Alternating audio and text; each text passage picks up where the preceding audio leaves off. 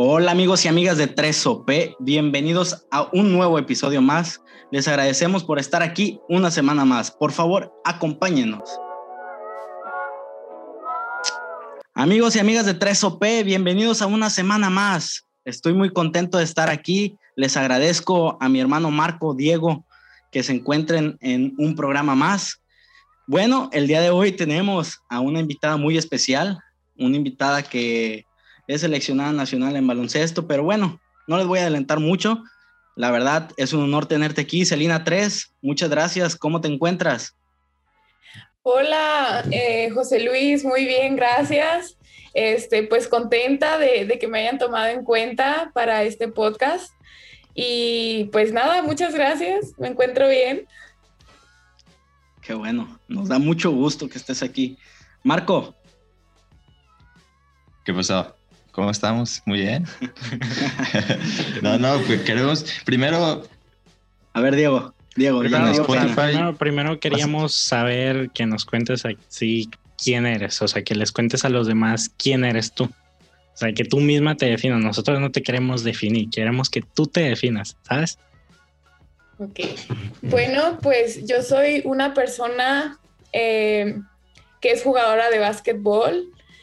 Soy una, una niña, mujer, no sé cómo llamar, que, que inició eh, en esto del básquetbol gracias a su mamá, que, que, me considero una mujer perseverante, persistente y capaz de cumplir todos los sueños y metas que, que yo me ponga, ¿verdad? A pesar de las dificultades, a pesar de todo lo que se presente. Este, también me considero una persona muy solidaria, no solo en el ámbito del deporte, sino también fuera de ello. Muy bien. Oye, este, por ahí nos decías, eh, tenías cuántos años? 18, ¿verdad? Me dijiste. sí, yo tengo 18 años. Ajá, antes, antes, antes de la entrevista nos comentó que tenía 18 años. Y, y luego, ¿cómo? Es que es muy difícil, ¿sabes? Eh, a ver yo a lo que yo he visto de ti, has llegado a, ahorita eres jugadora en Estados Unidos de Northwest College, a lo que tengo entendido. Mm, tú corrígeme si estoy mal, eh, tú corrígeme si estoy mal. Northwest College en Estados Unidos. Northwest ¿Es correcto? Sí, sí, claro que sí. Oye, y a ver, ¿qué pasa, Diego? ¿Qué pasa? Que creo que traes una infinidad de, de preguntas. No, no son preguntas. O sea, quisiera que nos digas así como dije, ¿cómo fue como el ¿Cómo camino? ¿Cómo, empezaste? ¿cómo, cómo, cómo, cómo, empezaste? A ver, vamos. Ya, ya nos dijiste, ya nos dijiste que tu mamá fue como tu inspiración o tu o tu paso a seguir sobre el baloncesto, sobre el básquetbol, pero después de ello, de haber iniciado y todo, ¿cómo iniciaste profesionalmente? cómo iniciaste en equipos, cómo te seleccionaron. Platícanos un poco, un poco acerca de ello. Ah, solo para aclarar, todavía yo no soy jugadora profesional. Ahorita estoy en nivel de colegial, pero yo inicié, este, pues gracias a mi mamá. Mi mamá jugaba básquetbol. De hecho, por ahí hay una historia muy famosa que siempre la cuento cada que me entrevistan, que es cuando ella tenía cuatro meses, cuatro o cinco meses de embarazo, este, ella jugó así, o sea, era tanta su pasión que, que, este, que no le importó estar embarazada y, y jugó un torneo, ¿no? Yo siento que este amor por el deporte es desde que yo nací, porque pues mi mamá me lo inculcó desde muy pequeña. El siguiente paso para yo conformar un equipo este, fue pues en mi escuela, cuando estaba en la primaria. Eh, fue una tía que era maestra de educación física y pues inició con un equipo, pero no era algo muy concreto, no era un equipo muy estable, o sea, nada más era cuando había torneos, este, pues como de la SEP y ya. Entonces después estuve en un equipo de ahí de, de Tuxpan, que duró muy poco, la verdad ya no recuerdo ni el nombre del entrenador. Y después de eso, este, me vieron jugar en, gracias a los torneos de, la escuela que yo asistía, eh, con el equipo de la escuela, perdón, me vieron jugar en Tepic, un club, y ahí es cuando me invitaron a selección este, Nayarit. De hecho, recuerdo que yo tenía un mes entrenando con ese equipo y al mes tuve un nacional de Condeva, de hecho quedamos campeonas. Entonces prácticamente fue como mi inicio muy rápido. todo pasó así como que de un momento a otro. Inesperadamente. Sí, o sea, de verdad que yo dije, pues me gusta, voy a iniciar yo pensaba que dije, voy a tardar algún tiempo en llegar a representar Nayarit, porque pues es lo que todo jugador quiere, ¿no? Cuando va empezando. Sí, Y al mes yo ya estaba en el equipo, ¿sabes? Y ya ganando un nacional. Entonces... ¿Tú, tú podrías decir que te costó mucho trabajo el haber llegado a selección Nayarit o crees que fue un camino eh, no tan fácil, pero sí, sí a, a tu nivel para llegar tan rápido? Fue un camino fácil para llegar a selección, pero no fácil para mantenerme en selección. Mm. Porque ah. yo llegué a selección Nayarit, te estoy hablando de 11 años, 11, 12 años. O sea, tenías 11, años, cuando quedaste campeona. Sí, prácticamente yo inicié a jugar a esa edad y a esa edad fue que yo conformé la selección, pero el mantener mi, mi lugar por, ¿cuántos años? Fueron seis años que yo estuve en selección, en selección de Nayarit, que fue lo que los que me estuve mantuviendo ahí, entrenando, asistiendo a competencias y todo eso. Entonces, el llegar no fue tan difícil, pero sí el mantenerme. Sí, y luego... Luego destacar en Orsen Nayarit, no sé, no es no es famoso por jugadores de básquet ni por jugadores ni jugadoras. Es más famoso por el base y por el muy fútbol. Poco.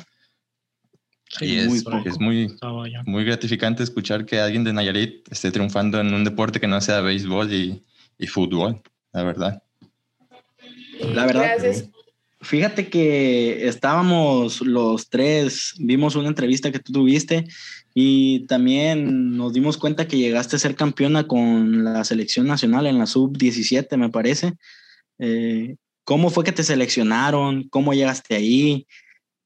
¿Cómo te fue en ese torneo? A ver, platícanos. Mira, pues ha sido todo un proceso, porque antes de yo llegar a, a selección mexicana, pues tuve que pasar por otros procesos, tuve que llegar a otros lugares. Después de que tuve que salir de, de Tuxpan a los 14 años, viví dos años en Tepic, estuve estudiando y después de esos dos años este, salió una convocatoria a nivel nacional para irte al CENAR. El CENAR está en Ciudad de México, que es un centro para atletas de alto rendimiento. De alto rendimiento. Entonces, fue en Guadalajara, la sede de mi zona, y pues el entrenador de ese entonces nos llevó junto con mi mamá. Mi mamá se enteró de esa convocatoria y dijo, vamos a llevar a varias de, las jugadoras que hay en Nayarit. Pues al final resultó que de esa área solo salimos dos seleccionadas este, para ir a la última prueba, que era en Ciudad de México. Era Andrea Mercado y yo.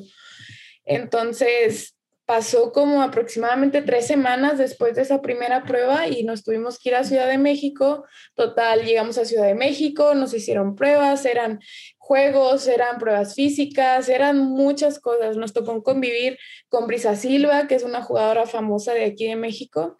Nos tocó convivir con Horacio Llamas, el primer jugador en llegar a la NBA, con Enrique Zúñiga, que también fue un jugador profesional, director de la academia este, del cenar.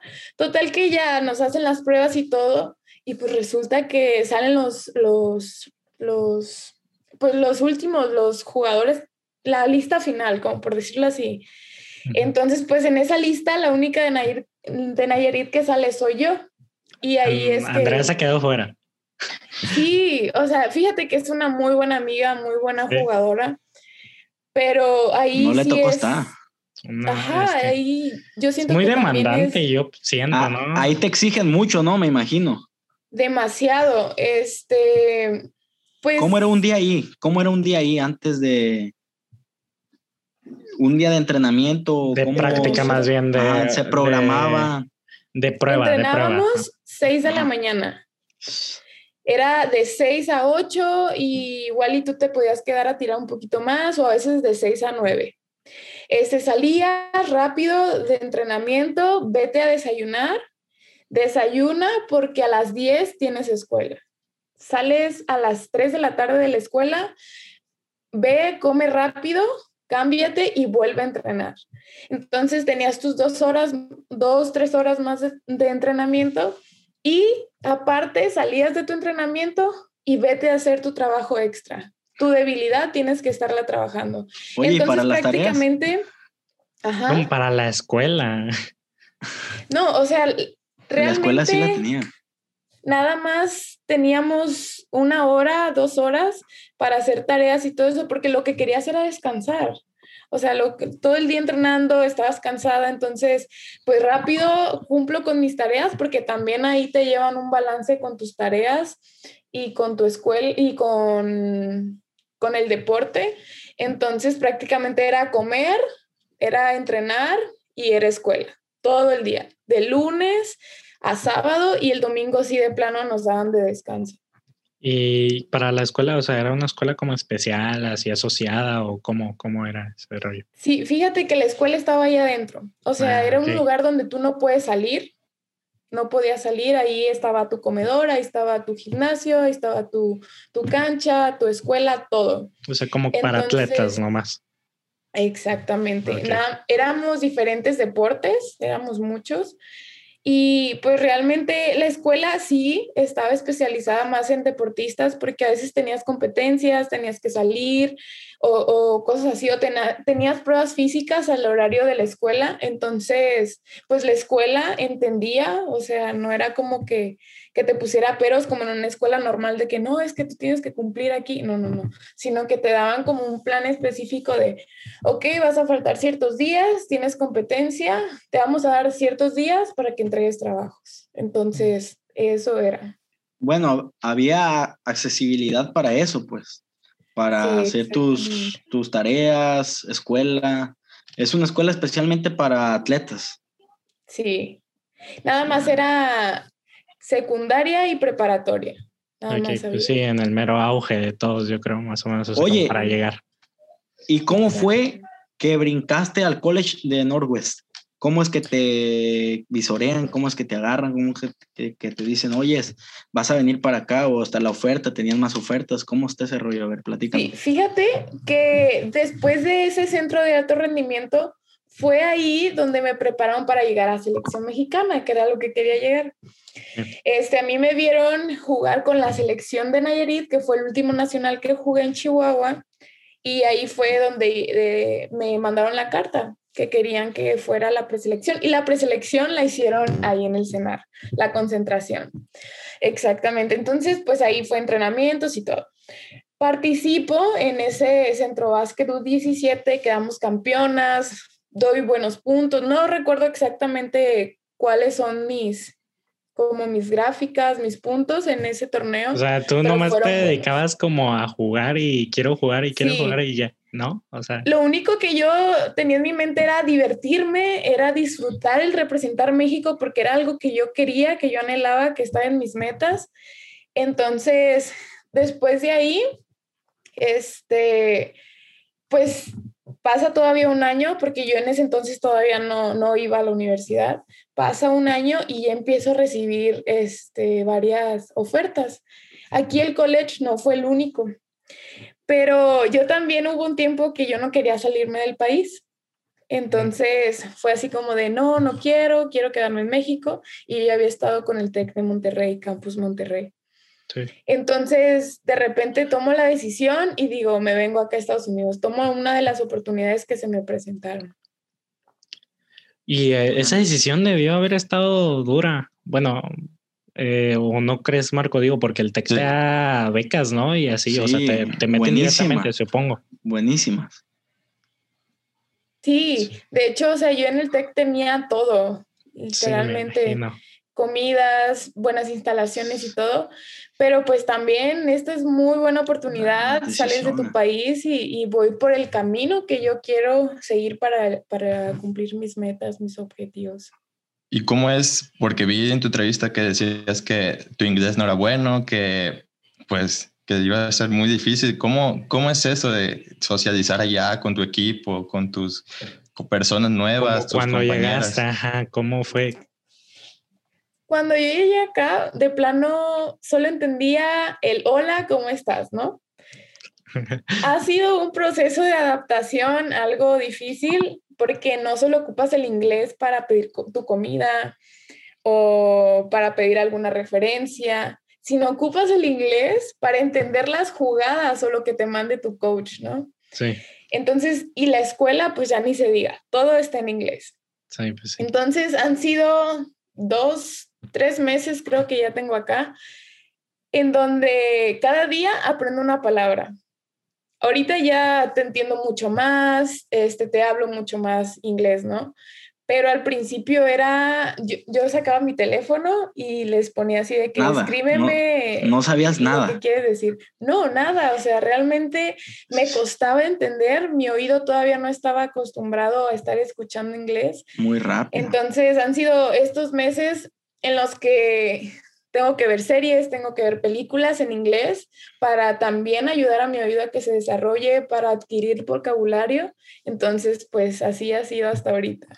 ¿No has tenido una clase o alguien que así que te esté apoyando, no sé, ahí a un lado que te lo hayan proporcionado, sí. sí, Al principio, este, mis compañeras de equipo, la verdad, me han tocado muy buenas compañeras de equipo. Han estado ahí, este, ofreciéndome su apoyo. A veces se turnaban, pues son 11 compañeras, ¿no? Entonces, las 11 ahí estaban que yo esta clase o que este día o así. Y ya terminando mi clase, pues ya me explicaban, mira, esta dice esto, pues obviamente con el traductor.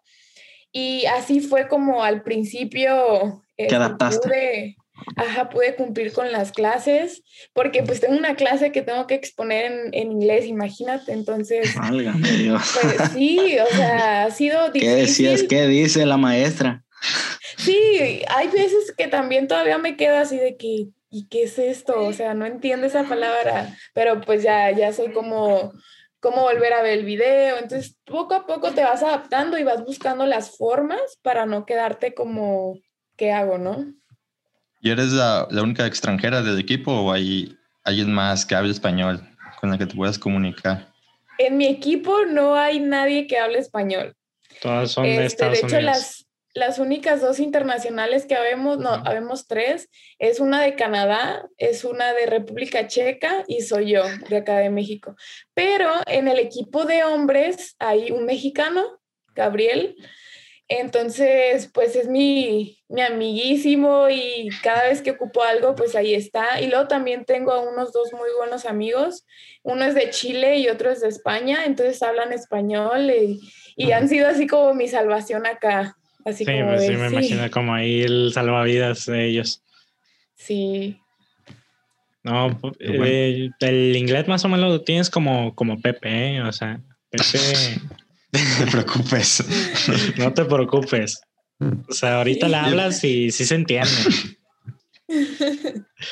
Pero. Está al mismo nivel. Ajá, pero, oye, bueno, Marco, Marco casi no ha hablado, pobrecito, pobrecito, pobrecito, de verdad. Ahorita, habla. Ahorita en, esos tiempos de, de, COVID, ¿hay algún, algún proceso, algún protocolo que, tienen, que tengan para viajar o para los juegos? ¿Les hacen pruebas o algo así? Sí, nos, nos están haciendo pruebas cada dos, tres semanas, o sea, ya mi nariz es como, ah, ya no más.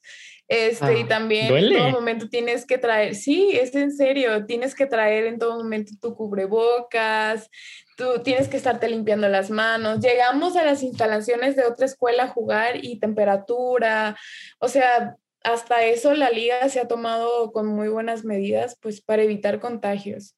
Sí, Sí, sí me imagino, importante eso. Oye, yo tengo una pregunta, o sea que yo creo que... Yo tengo otra. Bueno, si quieres la dices tú primero. en inglés. Ah, ¿va a estar en inglés o cómo? no, no, yo tengo una pregunta súper importante y yo creo que esta es como un poco más personal, espero si no hay que responder esta vez, pero como, o sea, hablamos de tanto proceso, de tantas cosas que has pasado desde los 11 años, cambios rápidos y todo esto, socialmente, ¿Cómo, ¿Cómo esto te ha llegado a afectar? O sea, entre amigos, no sé, relaciones, lo que... La familia, familia. Fíjate que es muy buena pregunta y claro que la voy a responder. En amigos, yo siento que han quedado muchas personas atrás, han quedado muchas personas que actualmente no están presentes en mi vida, pero también ha habido contadas, pero ha habido personas que se han quedado, que saben que a pesar de lo difícil que probablemente no puedo estar hablando diario con ellos porque tengo entrenamientos y eso, lo entienden y aprecian esa forma de comunicarse conmigo, aunque sea cada mes. Sí. Pero esas personas son las que realmente valen la pena. Sí, igual pues, imagino que te están apoyando, ¿no? Sí, demasiado. es que es pues, muy difícil. ya ni se diga, no, o sea.